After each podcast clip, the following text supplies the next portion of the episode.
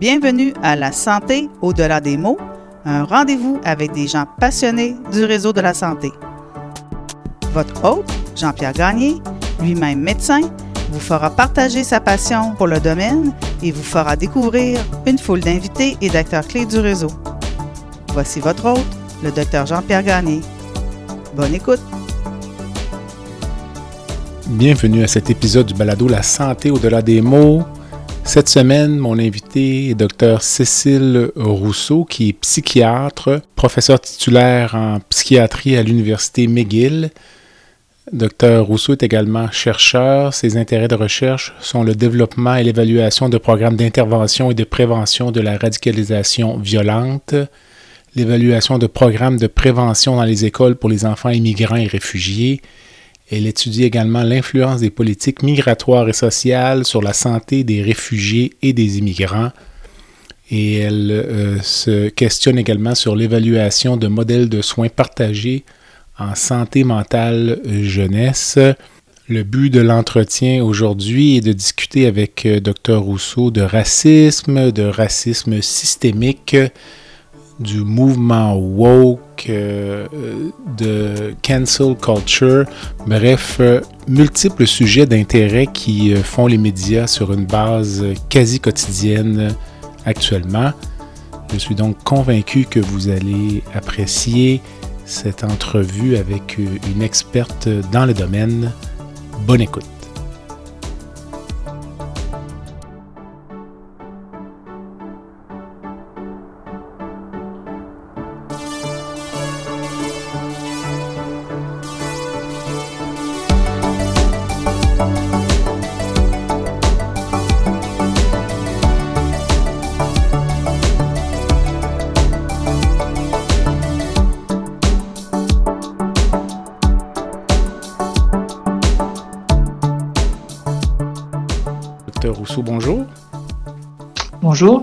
Merci de vous prêter à l'exercice du balado La santé au-delà des mots.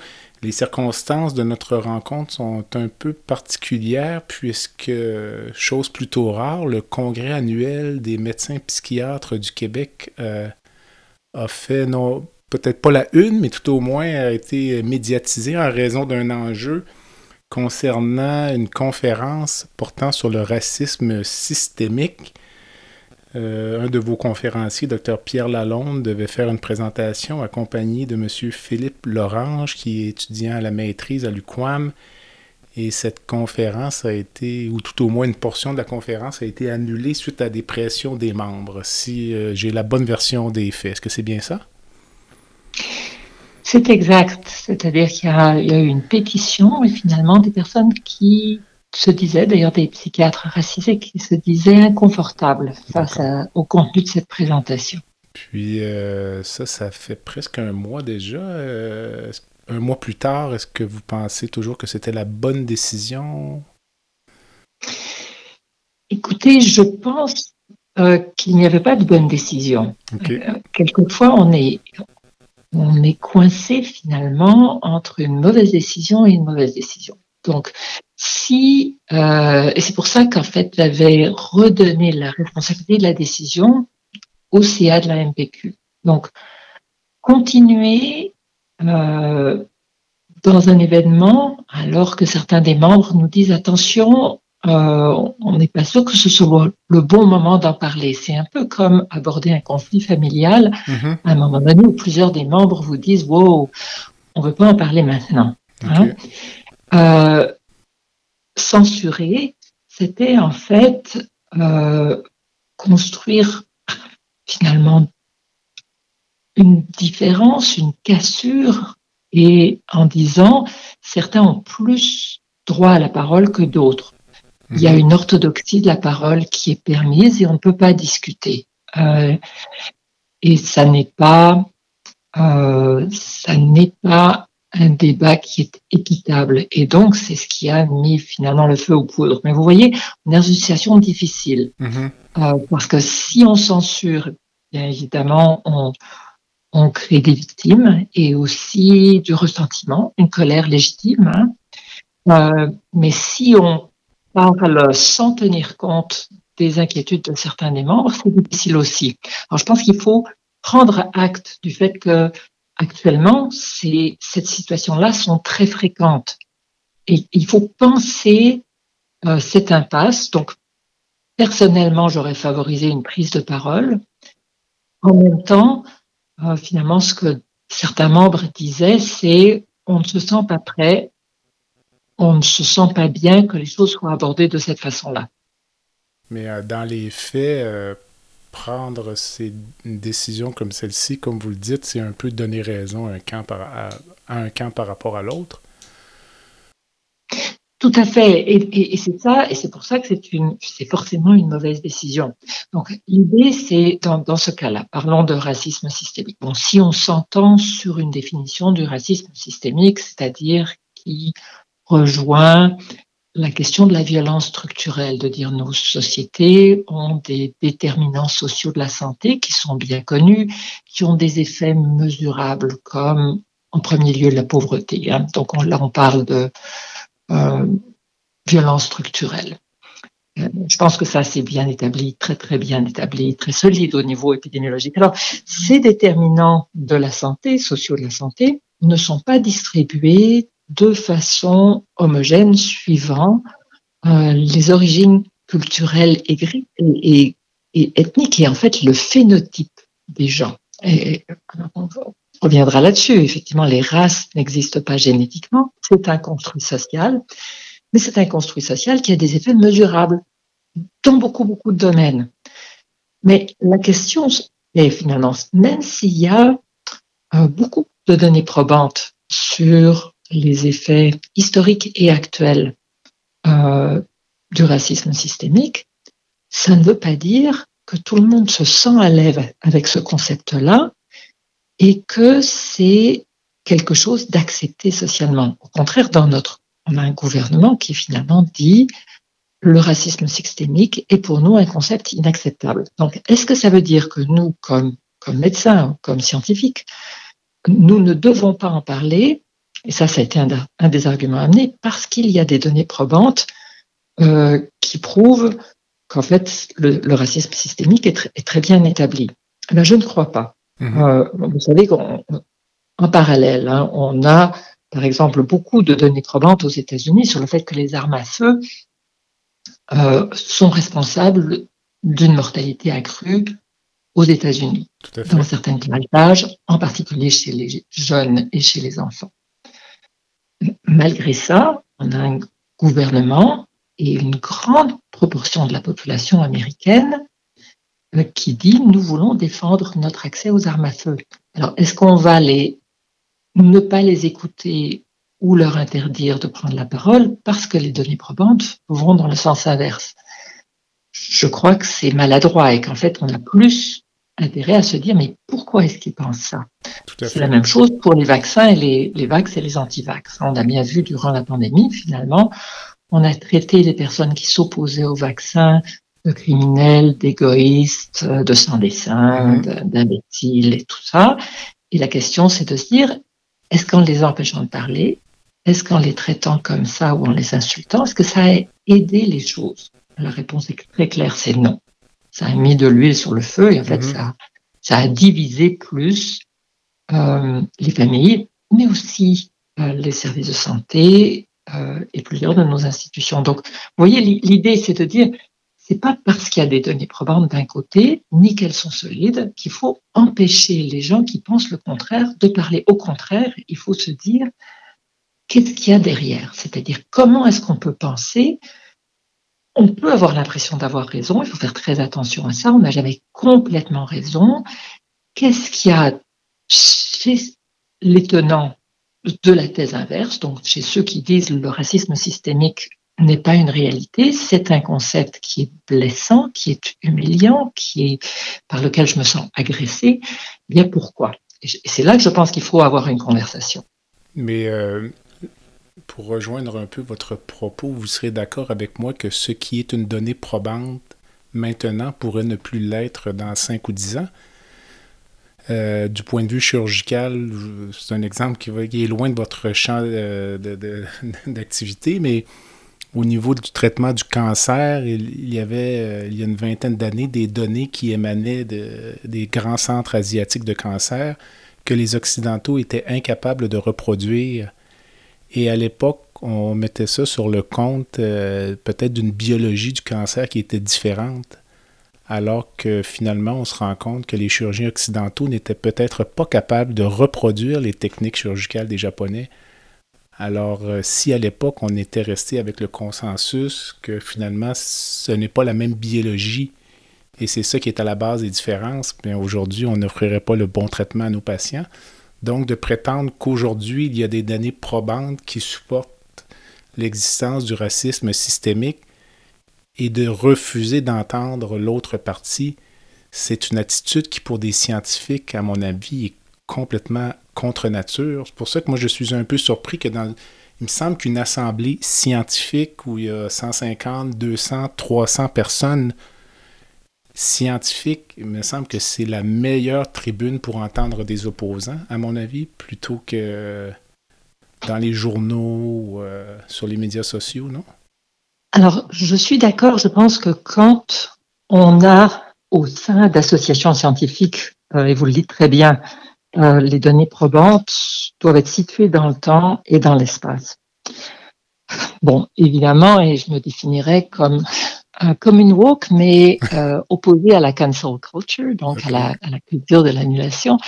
Euh, évidemment, dans le cas du racisme, euh, les, les, données probantes sont très nombreuses, hein, mm-hmm. parce qu'on a plusieurs siècles d'expérimentation qui ont montré qu'en fait, le fait, et ça, ça, ça euh, rappelez-vous Doc Mayou, euh, mm-hmm. donc un, psychiatre euh, qui disait qu'il y avait des preuves scientifiques que les personnes donc de, de, race noire étaient moins intelligentes, bon, ce qui était très problématique. Et, mais ce qui est vrai, c'est que finalement l'esclavage et le traitement euh, de marginalisation et d'exclusion de certains groupes sociaux pendant des siècles a donné des conséquences en termes de développement des enfants, en termes de capacité d'aller à l'école, de se scolariser, euh, évidemment de revenus et d'espérance de vie. Hein. Donc en termes de, de, de, mortalité, si vous comparez par exemple les communautés noires aux États-Unis aux communautés blanches, euh, il y a un déficit euh, en termes d'espérance de vie qui est très, qui est très net. Euh, vous savez que c'est présent au Québec aussi. Hein? Alors ça, ça, je pense que c'est important dans le débat actuel sur la question du racisme systémique au Québec. C'est, euh, rappelez-vous, le, rapport Durham. Donc, on est en 1800 et quelques, moins, moins de, il y a moins de 200 ans. Hein? Et Lord Durham euh, dans son, sa proposition gouvernementale qui visait l'assignation des Canadiens français, euh, disait c'est une race, on a une évidence hein, que c'est une race inférieure, mm-hmm. euh, les francophones, et donc il faut que la race supérieure domine et impose euh, ses normes, ses façons de faire, etc. Si vous regardez actuellement les taux de diplomation euh, chez les Québécois blancs, blancs francophones, comparés aux anglophones, il y a des différences significatives qui ne se comprendraient absolument pas si on ne tient pas compte de ce contexte historique, ou qui amèneraient euh, à soutenir des thèses comme celui, euh, comme celle de Doc Mayou, c'est-à-dire à dire, mais c'est parce que les Québécois francophones sont moins intéressants et moins, moins intelligents que les anglos, ce qui évidemment n'est pas vrai. Donc vous voyez, on peut même quelque chose qui, euh, qui finalement a été donc une domination coloniale importante, significative, blessante, mais relativement mineure si on compare euh, à l'Holocauste ou à, l'esclavage. Hein. Mais on a quand même 200 ans après des effets mesurables. Donc ça veut dire que ça perdure assez longtemps dans le temps. Ceci dit, j'en reviens au point, ça ne veut pas dire qu'il ne faut pas comprendre, parce que dans le débat actuel au Québec, il se peut aussi, et c'était un début de l'exercice, qu'on n'ait pas la même définition de ce qu'est le racisme systémique. Hein? Est-ce qu'on est part des mêmes prémices? Euh, Qu'est-ce qu'on prend comme, euh, comme preuve? Comment est-ce qu'on comprend ces choses-là? De part et d'autre. Je pense que ces conversations-là sont essentielles avec ce que vous dites, c'est-à-dire euh, faire attention, nos données probantes nous parlent d'un aspect de la réalité à un moment de nos connaissances. Il faut être ouvert de part et d'autre, encore une fois, à s'interroger et à se faire déstabiliser. Euh, seriez-vous d'accord aussi euh, pour dire que le regard que l'on porte, par exemple, sur le racisme, euh, on a tendance à l'interpréter avec notre vision, je vous dirais, actuelle et non pas avec une certaine forme de recul. par exemple, les grandes civilisations comme les Romains ou les Grecs, les villes d'Athènes et de Rome étaient bondées d'esclaves. Puis ce sont des civilisations que l'on admire encore aujourd'hui. Même, on, va dire que la Grèce était le berceau de la démocratie, puis euh, à ma connaissance, euh, euh, il y avait presque autant d'esclaves que de citoyens dans la ville d'Athènes. Complètement, complètement. Et pour suivre ce que vous dites, en mm. fait, la Grèce considérait aussi que les femmes et Rome que les femmes n'étaient pas des citoyens à part mhm. entière. Donc on avait un système qui était patriarcal euh, et basé sur le fait qu'une des raisons pour lesquelles les citoyens avaient le temps de débattre sur l'agora, c'est qu'ils avaient des esclaves. Alors là, vous revenez euh, à finalement des, des choses qu'on qui sont très connues en anthropologie et, qui repose. Alors c'est un, concept qui revient à la mode, toute l'idée de euh, schismogénèse. Donc qu'est-ce qui fait que les groupes humains se divisent et s'identifient d'une façon ou d'une autre hein? Qu'est-ce qui fait que et entre personnes qui peuvent être finalement très proches?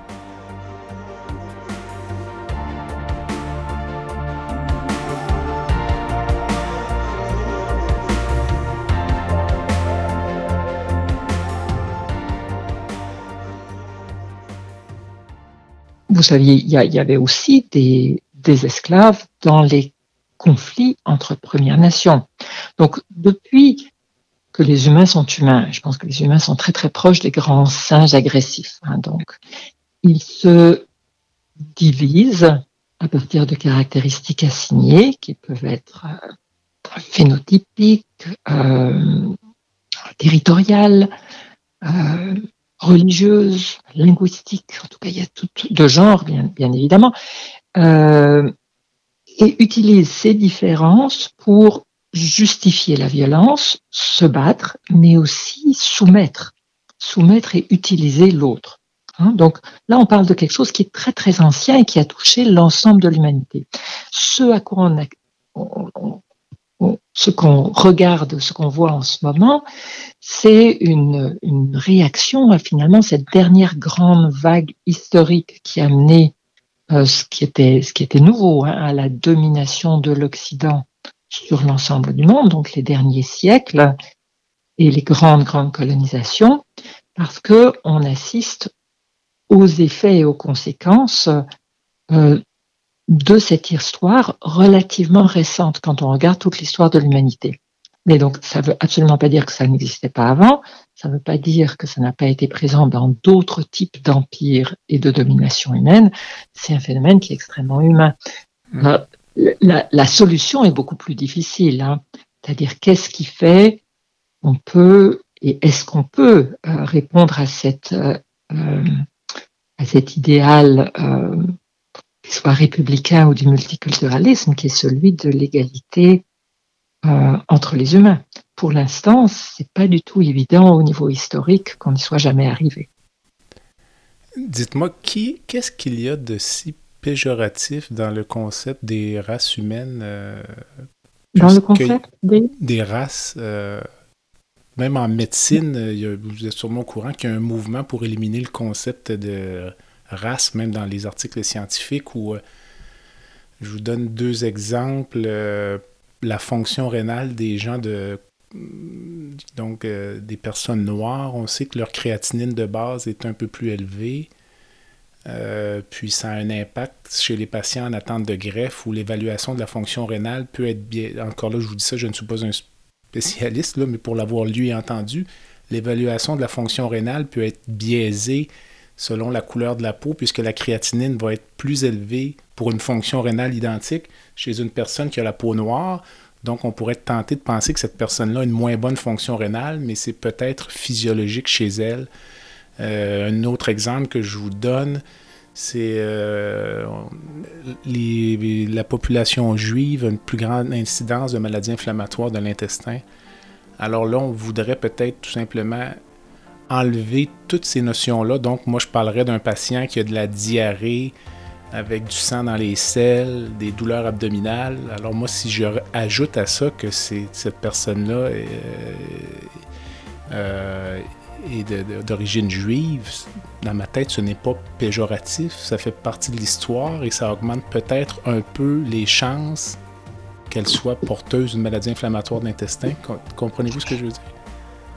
Tout à fait, tout à fait. On a la même chose en fait au niveau de la réaction aux médicaments euh, psychotropes. Hein. Les populations globalement, il faut faire attention, généralisation, mais globalement les populations euh, phénotypiquement asiatiques euh, sont beaucoup plus susceptibles d'avoir de la dyskinésie tardive, des problèmes parkinsoniens. Il faut vraiment et d'être donc de présenter des, signes d'intoxication. Et donc il faut réviser le dosage en fonction deux différences.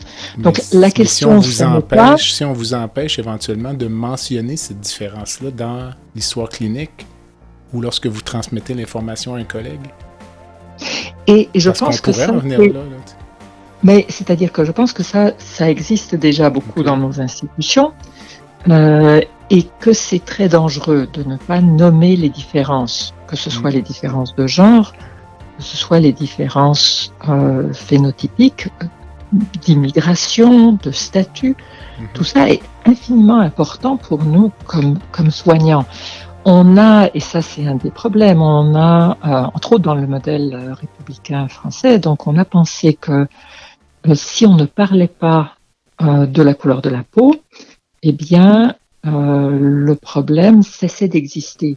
Donc, et, et c'est un peu, c'est pour ça que personnellement, je suis très dérangée par la culture d'annulation. Hein, parce que donc, euh, les différences euh, humaines, phénotypiques, régionales et tout, ont des conséquences biologiques et physiques, ont des conséquences aussi sociales.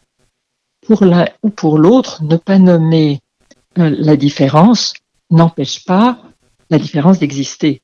Au mhm. contraire, elle existe à ce moment-là de façon occulte et ça peut devenir, euh, je dirais, beaucoup, beaucoup plus problématique. Alors, ça, nous amène à, un domaine qui est euh, important ces temps-ci, qui est la question de la sémantique, les mots. Euh, racisme systémique en est un, mais est-ce qu'on peut ou non utiliser certains mots ou est-ce qu'il faut les censurer? Alors, je prendrai l'exemple des femmes parce que je peux me le permettre étant une femme. si on devait censurer tous les mots dans la langue française ou anglaise qui sont péjoratifs pour les femmes, je vous promets qu'on amputerait le dictionnaire d'une bonne quantité de mots, hein, parce qu'il y en a quand même beaucoup. Mais la question, c'est est-ce que en censurant tous ces mots qui peuvent être euh, disqualifiants pour les femmes, ou injurieux dans certains cas, est-ce que ça ferait disparaître euh, des phénomènes de misogynie? Pas du tout. En fait, ça leur donnerait euh, une nouvelle vie et ils apparaîtraient d'une autre façon. Mm. Donc, c'est pas parce qu'on ne nomme plus la violence, c'est pas parce qu'on ne nomme plus les excès de l'humanité que ceux-ci vont disparaître. Il faut pouvoir parler ce qu'il y a d'assez atroce et d'assez horrible chez les humains. Et rassurez-vous, je, ne dramatise pas, j'aime beaucoup les humains. Mais... C'est mon job et je, les trouve fascinants. Mais ils sont pas toujours sympathiques. Ils peuvent être peu horribles. je pense qu'il faut pouvoir se le dire et il faut pouvoir nommer et, et, et que les mots qui sont blessants révèlent ça. Et qu'il faut aussi pouvoir les interpréter dans un contexte à la fois historique, et relationnel. Je vous donne un exemple. Si quelqu'un euh, que je connais me traite de putain, je risque d'être quand même un peu insulté. parce que c'est pas c'est pas forcément c'est ça agréable. mais si la même personne, quel que soit son son genre, se donne un coup de marteau sur le doigt et s'écrit putain. Mais tout à fait. Bien, je risque de rire avec lui ou elle. Parce que c'est toute cette question des mots. Alors regardez la langue québécoise. Euh, les, sacres sont empruntés à un, répertoire religieux et font partie de la culture. Maintenant, si on prend une, une position stricte de respect de la religion de tous, euh, on peut se dire, pour certains, ça peut être insultant ce qui est vrai. Donc, mais ça n'est pas, et ce serait très problématique de dire on va demain matin censurer euh, tous les sacres au Québec parce que ça peut être insultant pour certains. Donc, les deux côtés, dire euh, les sacres ne sont pas insultants, c'est une culture et c'est problématique, de la même façon que dire les que les injures qui s'adressent aux femmes ne sont pas problématiques. Mais l'autre côté, censurer, euh, ça ne veut pas dire euh, qu'une position d'irrespect face à la religion n'existe pas, ou face aux femmes, ou face aux, différences raciales, ou face aux immigrants. Donc ça n'efface pas euh, ces divisions qui nous traversent. C'est pas parce qu'on enlève le mot que la réalité n'existe pas. Donc vous voyez une position, et ça c'est difficile à dire c'est ainsi, c'est-à-dire de dire est-ce qu'on peut, est-ce qu'on peut se parler de ces des choses qui sont blessantes et qui nous blessent, alors avec intention ou sans intention. Et on sait tous comme humains que quelquefois on peut blesser l'autre intentionnellement et on peut le blesser sans l'avoir voulu, euh, soit parce qu'il a mal compris ce qu'on voulait dire, soit parce qu'en fait on n'est pas conscient, et ça je, je, de, du fait qu'on on appartient à un groupe euh, qui a des préjugés. Et ça, je pense que ça existe aussi, sauf que tous les groupes ont des préjugés, pas uniquement les groupes majoritaires. Bien, en fait, ça m'amène à vous poser la question parce que dans le débat qui, je pense, un peu pollue notre société actuellement, de le wokisme puis euh, la cancel culture, on a l'impression que tout ou beaucoup repose sur les épaules de l'homme, tout au moins dans nos sociétés, de l'homme de race blanche, euh, peut-être d'âge moyen, dont je fais partie. Puis on dirait que c'est très euh, binaire, ça. Hein. Donc on est l'un ou l'autre, là. Mais on peut imaginer, par exemple, euh, une personne de race noire qui serait antisémite, euh, un homosexuel raciste, une personne autochtone qui est misogyne. Alors, comment comment est-ce qu'on analyse, je veux dire, ce, type d'individus-là qui font à la fois partie d'un groupe discriminé et qui eux-mêmes discriminent parce qu'il y en a, là, Je dirais je vais même aller un peu plus loin. Je pense que nous discriminons tous d'une façon ou d'une autre. On a tous des préjugés. Et souvent, quand je donne des formations, je dis arrêtez-vous justement. J'en ai aussi, je ne sais pas si j'oserais vous les, nommer aujourd'hui. Mais arrêtons-nous et pensons euh, quels quel groupes nationaux, quel type de personnes euh, nous dérangent, nous irritent, euh, quelle catégorie de métiers, de professions, de... Vous savez, donc nous avons tous des préjugés et effectivement, ça n'est pas parce que des humains sont dans une position minoritaire ou dans une position plus d'exclusion, d'oppression, par, par, rapport à la pauvreté, par exemple. Ça ne veut pas dire parce qu'ils souffrent de formes d'exclusion qu'ils ne vont pas répéter et propager d'autres formes d'exclusion et d'autres formes de préjugés de discrimination. Donc, les hommes blancs n'ont pas l'apanage, si ça peut vous consoler, euh, du statut de, euh, de discriminant. une des questions, c'est qu'en fait, ils sont euh, identifiés comme le problème parce que dans une société patriarcale occidentale, ils étaient les acteurs qui avaient le plus de pouvoir. Donc, c'est en termes de relation de pouvoir. Et là, je pense que c'est important de faire mhm. une distinction. C'est-à-dire, si vous êtes dans une position de privilège relatif ou de relation de pouvoir, qui sont quand même des, euh, je, pense, importantes à reconnaître, ça ne veut pas dire que vous avez une responsabilité criminelle. Et là, je vais me référer au philosophe euh, Paul Ricoeur qui distinguait euh, après l'Holocauste la, la responsabilité criminelle de la responsabilité morale, de la responsabilité politique. Or, comme humains, nous avons tous certaines de ces responsabilités. Alors, la responsabilité criminelle, c'est si je passe à tabac une personne à cause de son genre, de son orientation sexuelle ou de son origine, eh bien, j'ai une responsabilité criminelle euh, parce que j'ai commis un acte de violence. La responsabilité morale, c'est plus si je pense, c'est bien fait pour eux. Hein? Et attention, vous allez vous mhm. rendre compte qu'on a tous des responsabilités morales. Si je pense, euh, dans le cadre d'une guerre, hein, euh, c'est bien fait pour eux parce qu'ils sont les agresseurs. Quand il y a des bombes qui leur tombent dessus ou des civils qui meurent, euh, eh ben je, je, commence à avoir une responsabilité morale. Et ça, on en a tous. Hein. Il, y a tous il y a toujours des situations où finalement on se dit telle personne mériterait d'être morte ou tel groupe, mm-hmm. ils ont bien cherché ce qui leur arrive. Donc ça, c'est une mhm. responsabilité morale. Ça ne fait pas de nous des assassins, mais on a une responsabilité morale.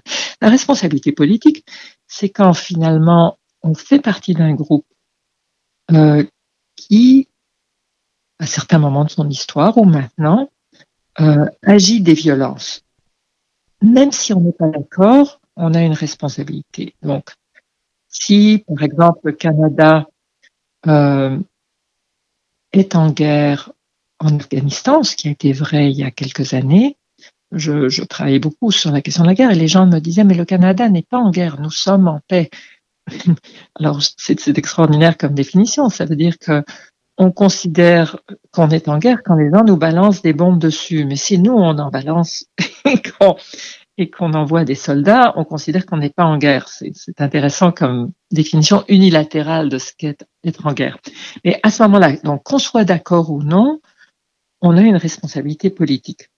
Donc, vous voyez, ça c'est important parce que ça veut dire que l'ensemble des humains ont des responsabilités politiques sur lesquelles on agit ou non, et, qu'on a tous, à certains moments donnés, des responsabilités morales. Des responsabilités criminelles, c'est beaucoup plus rare. Et donc, la question, c'est vraiment de repenser ça comme un continuum en se disant, oui, il existe des relations de pouvoir, euh, mais les euh, hommes blancs ne sont pas en eux-mêmes des moins bons humains que les femmes euh, noires, que les et que, ou que des gens de telle ou telle euh, origine, religion. Ou je pense que c'est très très mal posé le problème. Le podcast La santé au-delà des mots est une présentation du groupe conseil Beauchamp, Beaulieu, Dessureau, Toupin de la financière Banque nationale Gestion de patrimoine. Comme nous croyons que la santé financière fait partie de la santé globale, nous sommes heureux de nous joindre au docteur Jean-Pierre Gagné pour vous souhaiter une bonne saison de la santé au-delà des mots. Tu veux lancer ton propre podcast mais tu ne sais pas comment t'y prendre? Pas de problème. Mouton Marketing peut t'accompagner de la conception au lancement. Envoie ton idée de podcast à bonjour à commercial bonjour à commercial g o m o u t o l'univers du podcast t'attend.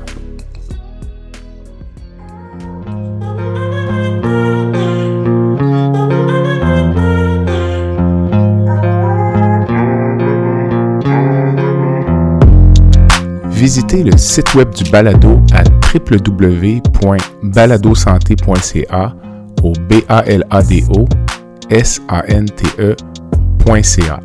Visitez également notre page Facebook envoyez-moi des commentaires, des suggestions d'invités et abonnez-vous au balado sur la plateforme de votre choix.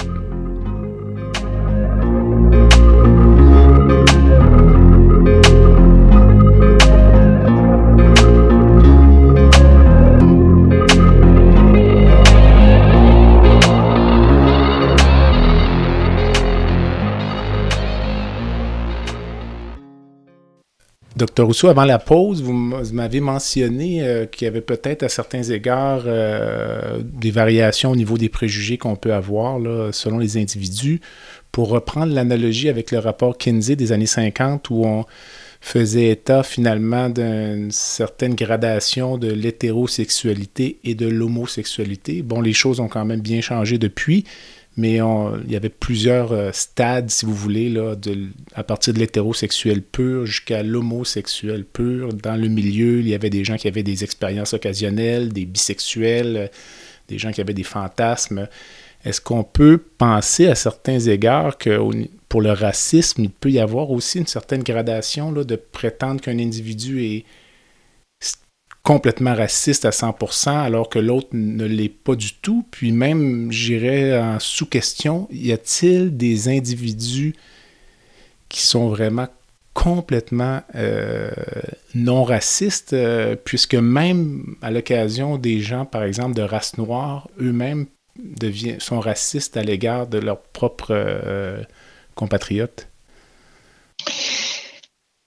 Mais écoutez, il y, a, tout un continuum, et ça j'ai fait beaucoup de recherches là-dessus, euh, de d'expériences qui sont perçues comme étant racistes. Alors, la pointe de l'iceberg, c'est euh, le racisme direct et sa personne le conteste, je pense. Donc, et ça arrive, et ça arrive souvent, c'est-à-dire que si une femme qui porte un foulard islamique à Montréal se fait tirer euh, son foulard ou se fait cracher dessus, ça, c'est une attaque raciste directe. La même chose pour une personne euh, d'origine juive qui aurait une kippa, et la même chose pour euh, des personnes de race noire qui vont se faire insulter directement avec des propos dérogatoires. Donc ça, ça arrive, ou frapper, euh, ou ridiculiser. Mais c'est assez rare. Ce qui est plus fréquent, c'est des formes de racisme implicite. Alors, par exemple, se faire suivre dans un magasin, qu'on vous demande d'ouvrir votre sac, euh, qu'on vous arrête en voiture pour vérifier que la voiture est bien la vôtre, surtout si vous avez une voiture de luxe. Donc ça, c'est des formes de profilage. Il y a un rapport au niveau du SPVM à Montréal qui montre que c'est très fréquent. Euh, et, mais là, on parle déjà d'un racisme qui ne dit pas directement son nom. On peut toujours dire ça n'est pas à cause de la couleur de la peau que j'ai arrêté cette personne. Même si, si vous regardez les données, ça n'est pas par hasard que ça arrive. Et puis, il y a les, les, les expériences vraiment ambiguës, où finalement, euh, dans une attitude, dans un regard, dans une proximité dans le fait de s'asseoir ou non près d'une personne dans l'autobus, on se dit, je sens que je ne suis pas voulu, que je n'ai pas ma place ici, qu'on m'ignore ou qu'on m'humilie.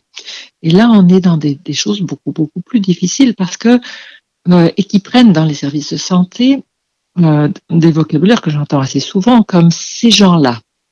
Alors, euh, ces gens-là, est-ce qu'on parlerait des Québécois en disant ces gens-là? Donc, qu'est-ce qu'est-ce qu'il y a en dessous de ça? Et, c'est là que je pense, étant donné la, la tendance des humains à faire des différences, qu'il faut être à la fois à l'affût et indulgent.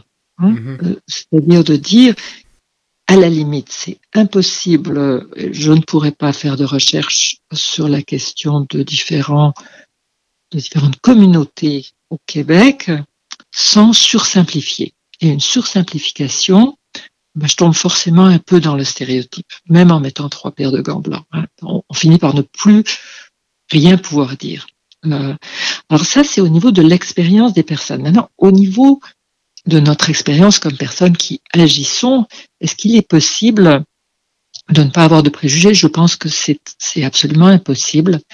Et euh, est-ce qu'il est possible d'être conscient de nos préjugés? Je dirais que c'est un effort et c'est quelque chose qu'on peut essayer de faire.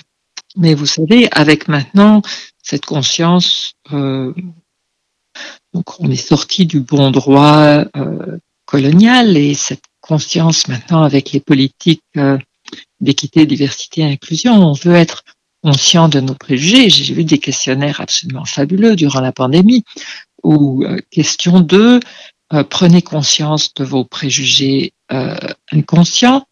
Et question 3, changez-les. si c'était aussi simple, le monde ne serait pas ce qu'il est. Euh, justement, ce qui est difficile, c'est de, de s'apercevoir finalement, et ça c'est vrai dans d'autres domaines, hein, au niveau des différences entre les professions, des différences entre les psychiatres et les psychologues, des, euh, entre les psychologues et les travailleurs sociaux. On, on construit sans arrêt des représentations euh, inconscientes. En fait, on parle en médecine beaucoup du, euh, du curriculum caché. Hein. Ben justement, il est caché. Et donc, il est difficile à appréhender. Je pense que ce qui est important, c'est d'avoir cette conscience qu'un certain nombre de nos comportements ne sont pas toujours dictés par des logiques rationnelles et sont en partie prescrits ces représentations sociales en évolution. Hein. Vous le dites très bien, les la, représentation sur l'orientation de genre, euh, les, questions d'orientation sexuelle, les questions d'identité ont énormément évolué avec le temps et vont continuer à évoluer. Pas toujours dans les mêmes directions d'ailleurs. Donc être conscient de ça et du fait que c'est universel. Après ça, mais il faut tenir compte des, positions de pouvoir relatifs qu'on a. Je pense que cette idée de chercher des coupables, euh, d'une chasse aux coupables, c'est ce qui amène ces réactions un peu épidermiques de rejet des notions de racisme, de rejet aux États-Unis de la théorie critique des races. Et au lieu simplement de se dire c'est parce que c'est des affreux, des vilains qui ne savent veulent rien savoir, bon, on peut vouloir conserver ces privilèges, mais je pense qu'il faut vraiment se poser la question est-ce que la façon dont on amène ces débats ne va pas reproduire des clivages, chercher des boucs émissaires et donc finalement aggraver ces divisions sociales? Je vous donne un exemple vécu. Je suis à Montréal il y a une dizaine d'années avec un de mes grands amis, puis on est dans un restaurant asiatique. Nous sommes les seules personnes de race blanche. Tout le monde dans le restaurant se fait offrir des baguettes pour manger, puis nous, on se fait donner des fourchettes et des couteaux. Est-ce que de la part du serveur ou de la serveuse, c'était un geste raciste selon vous? Alors, c'est intéressant parce que euh, on pourrait dire oui, on pourrait dire non, et en fait, euh, avec l'histoire que vous me racontez, je ne sais pas. C'est-à-dire qu'il se peut que ce soit un geste de courtoisie, de dire euh, ils ne sont pas asiatiques, ça ne fait pas partie de leur culture, donc je vais leur offrir une fourchette parce que ce sera plus facile pour eux. et on fait quelquefois des. Mais tout à fait, mais on fait quelquefois des ajustements dans nos pratiques parce qu'on pense que c'est bienvenu.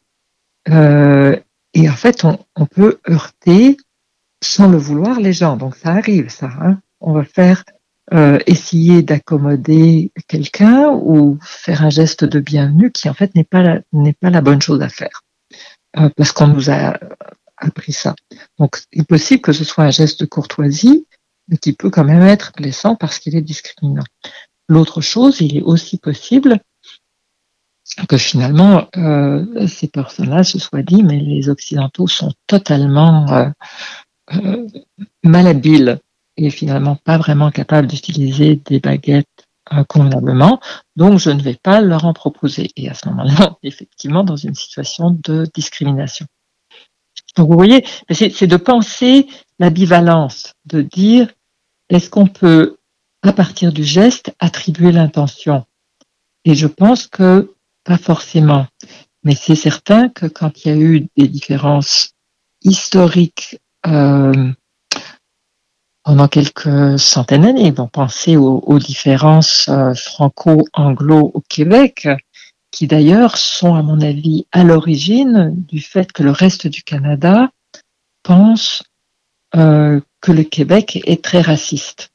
Et, et, et, à mon avis, ces représentations sont liées au fait que au Québec, euh, on est irrités par la notion de racisme systémique parce qu'on est tellement habitué à se faire dire qu'on est plus raciste que, le reste du Canada. Est-ce qu'il y a des données probantes pour prouver ça?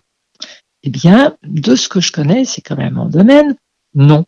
C'est-à-dire, est-ce que les jeunes immigrants et réfugiés euh, s'en sortent moins bien au Québec que dans le reste du Canada La réponse est non. Est-ce qu'il y a plus de psychose chez les immigrants et réfugiés au Québec que dans le reste du Canada, ce qui est un indicateur? Là encore une fois, la réponse est non. Est-ce qu'il y a plus de gestes de crimes et incidents haineux au Québec que dans le reste du Canada? La réponse était non. Euh, globalement, même si évidemment pour certains indicateurs, vous allez avoir un peu plus de si en Ontario, un peu plus en Alberta et quelquefois un peu plus au Québec. Mais rien qui permette globalement de dire euh, le Québec est plus raciste. Et donc pourquoi est-ce qu'on considère le Québec comme plus raciste? Ben Parce que le Québec est encore l'autre barbare de race inférieure du reste du Canada, tel que ça avait été établi dans le rapport Durham. Donc vous voyez, c'est très complexe. Est-ce que ça veut dire que le reste du Canada discrimine systématiquement le Québec? J'aurais tendance à dire, mais c'est peut-être mon biais. Parfois oui, mais pas toujours. On, parlait, je vous racontais l'anecdote du restaurant asiatique, mais vous vous rappellerez peut-être, parce qu'au Québec, je pense que peut-être un des arguments pour euh, dire qu'on n'est pas raciste, c'est qu'on est capable d'en rire.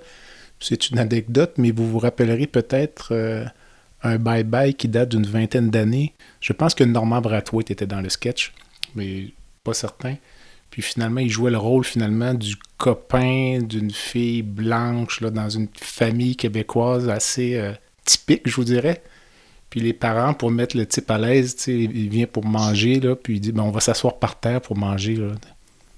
Alors que le gars euh, habitait à Montréal, puis il vivait une vie tout à fait normale. donc, euh, c'était donc, l'histoire, je vous dirais, de la fourchette et des couteaux, je pense que le sentiment de discrimination est, beaucoup dans la comment dire dans l'oreille ou dans l'œil de la personne qui le vit. Donc euh, on aurait pu imaginer que nous lorsqu'on était on était donc avec mon mon, mon ami les deux conjointes lorsqu'ils nous ont offert une fourchette et un couteau on aurait pu se lever puis partir insulter aussi. Et nous, on a pris ça en riant. Là. Mon ami m'a regardé et il trouvait ça très drôle. Là. Non, alors, ce que vous, euh, ce que vous évoquez là, ça, fait aussi référence à des choses qui ont été étudiées? Il y a deux choses. Donc, au niveau de la perception de la discrimination, euh, pourquoi est-ce qu'on utilise ce terme? Parce qu'en fait, on ne sait pas si l'événement était intentionnel ou si il était ambigu et, qu'il a été perçu comme étant intentionnel. Alors, il y a une couple d'études qui se sont penchées là-dessus, c'est des devis compliqués, et qui ont montré qu'en fait, c'est bidirectionnel. C'est-à-dire qu'il y a effectivement une, une, réalité de la discrimination agie contre certains groupes, mais que la perception du côté du receveur de cette discrimination va aussi varier en fonction d'une sensibilité personnelle, d'expérience antérieure, du niveau de dépression et tout ça. Donc finalement, on a un phénomène qui est bidirectionnel, mais où on, ne peut pas dire que c'est uniquement parce que la personne est trop sensible. Et ça, je pense que c'est important de voir que c'est qu'il y a ces deux. Vous avez la même chose dans la littérature sur le trauma. Hein. Euh, les gens ont fini par dire, mais certaines personnes sont plus sensibles que d'autres au trauma. Ça dépend de l'intensité du trauma. Mmh. Si vous vous faites violer ou torturer, les chances que vous soyez traumatisé ne sont pas de 100%, mais elles sont quand même de 80%. Euh, pour des, si vous êtes dans un hold-up de banque, bon, il y a même des gens qui ont été traumatisés par la Covid. Et là, on est plus dans l'autre bout du spectre en disant, et peut-être que vous êtes plus susceptible. Donc, vous voyez, il y a tout un continuum. Alors, on peut être certainement, quand, il y a du, racisme et de l'exclusion directe, ou une accumulation d'événements, et c'est ça qui a été bien démontré, il y a une réalité de discrimination, mais la perception de cette réalité change en fonction des individus et des groupes. C'est là que rentre un concept qui a été beaucoup, beaucoup étudié chez les euh, populations asiatiques euh, aux États-Unis, qui est le concept qui rejoint votre anecdote sur Norman Brathwaite. En anglais, j'ai pas vraiment une traduction française de forbearance. Donc, c'est l'idée que par rapport à des événements de discrimination raciste, on va faire le canard. Donc, on va dire la meilleure façon de faire face, de ne pas y accorder d'importance. À la limite d'en rire. Hein Donc, vous avez ça en disant, et c'est ce que les, les, communautés asiatiques enseignaient à leurs enfants aussi, de dire, euh, il faut pas y prêter d'importance. C'est pas grave si les gens rient de nous ou nous insultent. On va s'en sortir quand même. Donc, donc vous voyez des, des, différences dans la réponse à la donc dans la perception de la discrimination, mais aussi dans la réponse à la discrimination. Est-ce que je descends dans la rue et je suis très fâché, je me bats Est-ce que j'ignore donc de l'autre côté, ou est-ce que je suis en position d'en parler, d'amener des changements euh, sociaux ou politiques, hein, mm-hmm. euh, d'avoir une représentation accrue dans les médias, dans les médias, d'avoir des parlementaires qui vont et des professionnels de la santé ou de droit qui vont représenter mon groupe. Donc, on a tout un éventail de stratégies pour faire face à ces, euh, ces phénomènes-là. OK. Mm. Vous vous êtes décrite comme woke tout à l'heure, en début d'entrevue. Donc, euh, si vous pouviez me définir ce mouvement, puis euh, peut-être me parler un peu des, des risques de dérive, parce que je pense qu'il y en a euh, beaucoup. Oui, donc en fait, si je me réclame ou si je me définis comme woke, c'est, qu'en fait, bien avant l'émergence du mouvement, je pense que mon, travail et mon, engagement social visait à essayer de réduire ce que j'appellerais la souffrance sociale. Donc, ce qui, au niveau des déterminants sociaux de la santé, euh, fait que la vie est plus facile pour certains que pour d'autres, que la vie ou d'autres groupes humains finalement fait plus mal euh, et, et que les chances ne sont pas égales. Euh, d'entrée. Euh, alors, si être conscient de ça, euh, qui est un très vieux problème de l'humanité, hein, si être conscient de ça et travailler à ce que les choses soient meilleures, c'est être éveillé, ce qui était un peu la l'étymologie de woke, en fait, être réveillé, être éveillé à ces inégalités. Alors là, je suis certainement woke. C'est pour mhm. ça que je que je l'assume et que je vais me définir comme woke. Maintenant, est-ce que euh, les grands rêves de l'humanité de justice et d'égalité, on l'a vu avec les régimes communistes, socialistes, avec euh, Pol Pot, etc., peuvent aussi, dans leur désir de pureté, dans leur désir de rectitude, mener à des, horreurs et à des atrocités. Et ce que je pense, c'est que euh, de l'Inquisition aujourd'hui, toutes les orthodoxies euh, peuvent être source de danger et de grande violence. Et c'est là que euh, autant je suis euh, en accord avec ce qui, dans le wokisme, est cet éveil, une conscience collective par rapport aux inégalités sociales et à leurs multiples déclinaisons qui sont complexes, euh, autant je pense qu'en arriver à une orthodoxie qui juge et condamne et cherche des solutions simples euh, au travers des condamnations, au travers de l'application directe d'une orthodoxie qui fait que notre euh, institution, quelle qu'elle soit, va être certifiée équité, diversité et inclusion, ça, je pense que c'est très dangereux. Euh, et, donc, là, je, je, fais référence à René Girard, qui a travaillé sur la violence et le sacré, et qui disait une, une société où on ne peut plus nommer certaines choses, une société où on ne peut plus nommer des formes de la violence liées à, la censure, c'est une société qui est très violente. les universités sont identifiées parfois comme étant des terreaux très fertiles pour les idées extrémistes.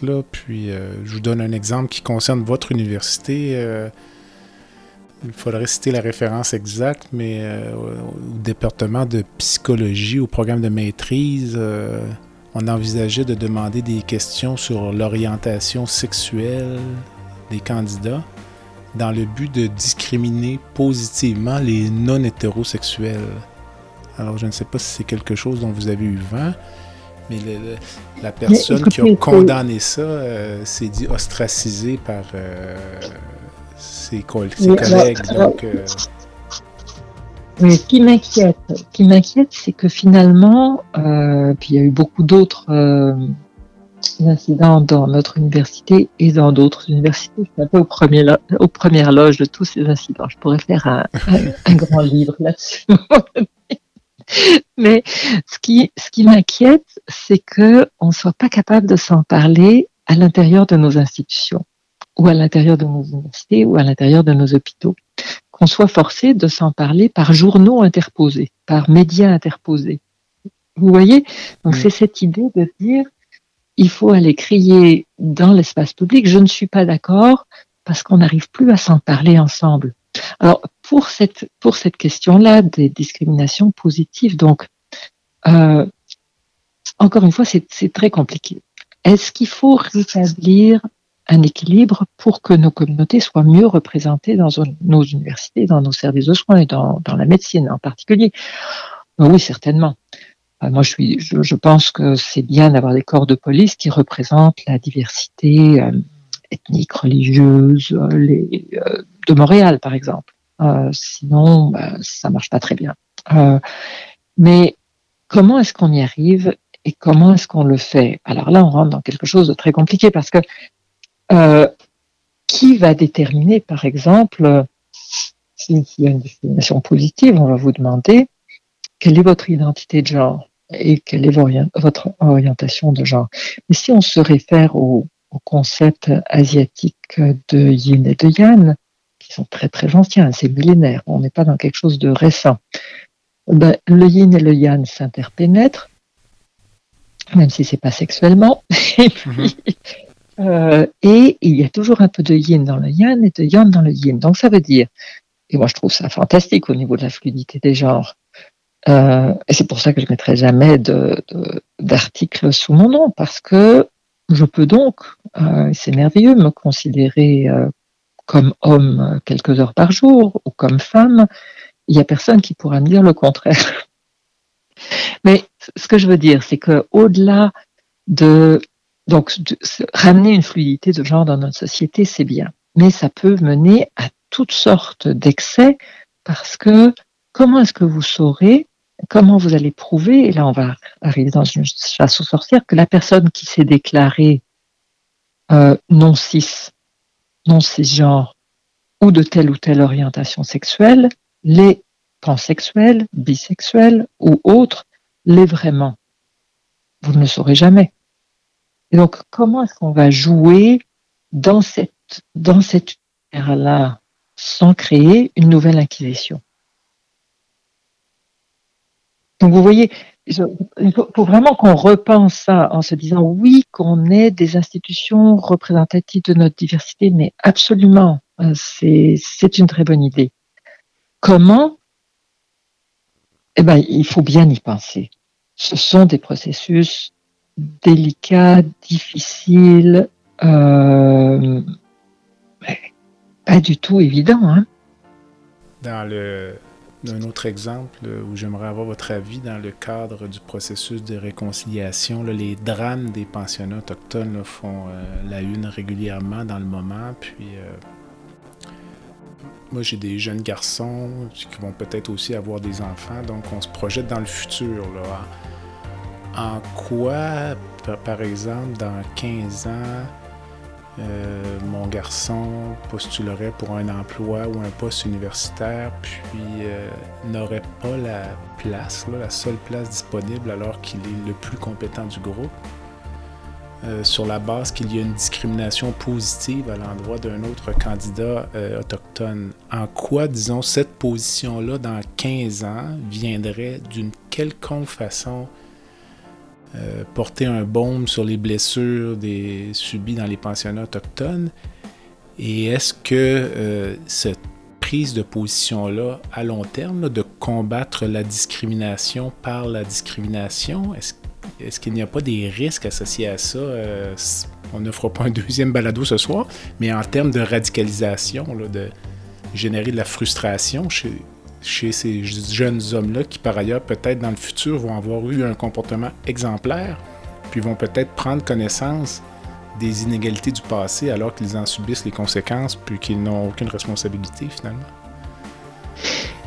C'est, euh, écoutez, la question s'est posée historiquement euh, très progressivement avec, euh, avec l'arrivée des femmes dans les professions et dans le travail. Hein. Mhm. Euh, ça se pose encore au niveau politique. donc on n'a même pas résolu cette question-là. Et vous voyez, avec l'émergence ces temps-ci, alors ce qui est intéressant, c'est que ainsi, et ben, là, effectivement, on tombe dans mon, autre chapeau, de la violence extrémiste, la violence extrémiste autour de la question du genre, mhm. avec les incels, les masculinistes, la misogynie, au niveau de la planète, hein, on n'est pas juste au niveau du Canada, et galopante. Non, est-ce que c'est lié au fait que les femmes ont plus de présence dans l'espace public? Ben, Historiquement, il semble que non. Hein. C'est plus lié à des sentiments euh, d'impuissance au niveau social euh, qui amène à chercher des boucs émissaires. Donc on est plus là-dedans que dans une, interprétation un peu primaire de dire c'est une réponse au féminisme. Ce que vous posez est important comme question, c'est-à-dire toute forme de discrimination, négative ou positive, a des conséquences sociales. La rupture des équilibres actuels a des conséquences parce qu'on est et on s'en va euh, vers des temps difficiles. Donc, oui, faire plus de place aux minorités, certainement, mais attention, les majorités sont en train de perdre leurs privilèges et pas juste au niveau des minorités, mais parce que les, inégalités sociales entre riches et pauvres augmentent énormément. Parce que la planète s'en va un peu chez le diable, mm-hmm. parce qu'il est probable on s'en va vers une période où les, euh, guerres, les récessions euh, et les tensions sociales multiples euh, ne seront pas drôles. Donc en fait, c'est un peu comme si on, s'en va vers une période de tempête. il ne faut pas penser que parce qu'on a raison, ça ira mieux on s'en va vers des phénomènes sociaux qu'on comprend encore très mal. Je pense qu'il va falloir, euh, pour en parler une autre fois, être très très attentif à ce qui se passe si on ne veut pas déraper. Mais je, reviens euh, juste pour bien comprendre votre pensée là, au point de vue de la correction des inégalités ou des injustices historiques. En quoi la discrimination ponctuelle à l'endroit d'un individu pour des événements survenus 50 ans ou 100 ans plus tôt, en quoi est-ce que ça vient corriger une quelconque euh, inégalité? Est-ce qu'il n'y aurait pas d'autres façons de faire? Euh? Oui, c'est pas juste ponctuel, c'est-à-dire que, euh, et je reprendrai, bon, c'est vrai pour les Premières Nations, c'est vrai pour les gens de, cultures différentes, et c'est vrai pour, pour les femmes. Hmm. Si vous avez un corps professoral, par exemple, ou un corps médical euh, plus divers euh, pour les jeunes et pour les étudiants. Euh, on, a, très bien étudié ça pour les médias, hein, au niveau de. Alors, si vous avez juste Oprah, qui représente les Noirs dans les figures de proue des médias, eh bien, les jeunes noirs ne se retrouvent pas dans cette parole publique. Donc, au niveau des journalistes, au niveau des médias, au niveau des médecins, au niveau des professeurs d'université, les modèles pour les générations à venir euh, doivent représenter l'ensemble de notre société, sinon on reproduit ces exclusions parce que les gens vont dire mais ça n'est pas pour nous, ça n'est pas nous. De la même façon que plus vous avez, euh, et ça on l'a bien vu, plus vous avez de femmes qui occupent des positions professionnelles diverses, plus ça va diversifier ces positions. Donc le début du mouvement, se dire que pour initier le mouvement, ça vaut la peine de faire un peu de discrimination positive. Je suis pas contre. Je pense que c'est important de rétablir, euh, de rétablir cet équilibre de façon à ce que les jeunes qui s'en viennent, nos patients aussi, mm-hmm. et évidemment puissent se reconnaître dans nos institutions de la même façon que pour que euh, les communautés noires se sentent moins effrayées, méfiants de la police, ben c'est bien qu'il y ait des policiers noirs. Ceci dit, ce que vous dites est important, c'est-à-dire que la discrimination positive n'est pas juste positive, elle a des coûts en termes sociaux et elle peut créer du ressentiment. Il faut penser l'ensemble de ses conséquences. Donc oui, ça a des avantages, mais ça a aussi des inconvénients. Il faut accepter de discuter, de peser, comme dans n'importe quel processus, les risques et les bénéfices. Comme dans une intervention chirurgicale, hein, vous pesez toujours les risques et les bénéfices. Il n'y a pas une, il n'y a jamais aucune intervention où il y a juste des bénéfices. Tout à fait. Euh, et si une intervention est trop risquée, vous ne la faites pas.